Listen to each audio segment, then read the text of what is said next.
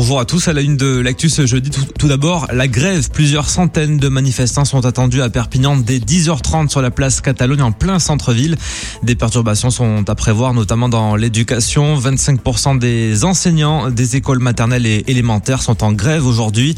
Le syndicat FSU vise 50% de grévistes dans le secondaire.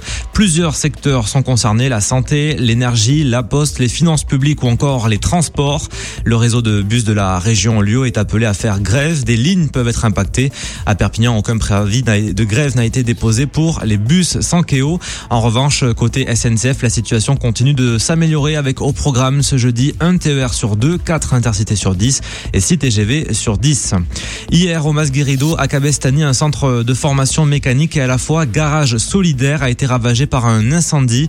Tout est parti en fumée. Une quinzaine de sapeurs-pompiers sont intervenus.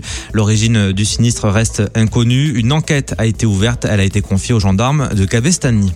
À la une également en politique, Louis Alliot, le député du Rassemblement national et candidat à la succession de Jean-Marc Pujol au municipal à Perpignan, arriverait en tête du premier tour et pourrait être élu au second tour dans le cas d'une quadrangulaire. C'est en tout cas ce que révèle un sondage de l'IFOP pour nos confrères de la Semaine du Roussillon et de Sud Radio.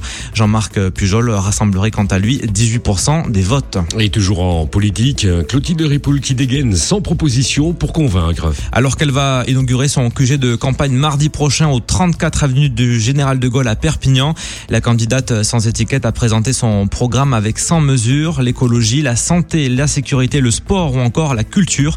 Tous les domaines sont abordés. Elle souhaite également créer un moratoire afin d'empêcher, je cite, la prolifération des zones commerciales. Comme chaque jour, Littoral FM prend des nouvelles d'Eric Abel et de Christian Manez, ces deux Catalans qui participent au Dakar 2020. Nous écouterons le pilote Eric tout à l'heure à 7h30. Ils partent ce matin en 22e position pour affronter la cinquième étape du Dakar avec une spéciale de 563 km. Voilà tout pour l'actu de ce jeudi. Bon réveil.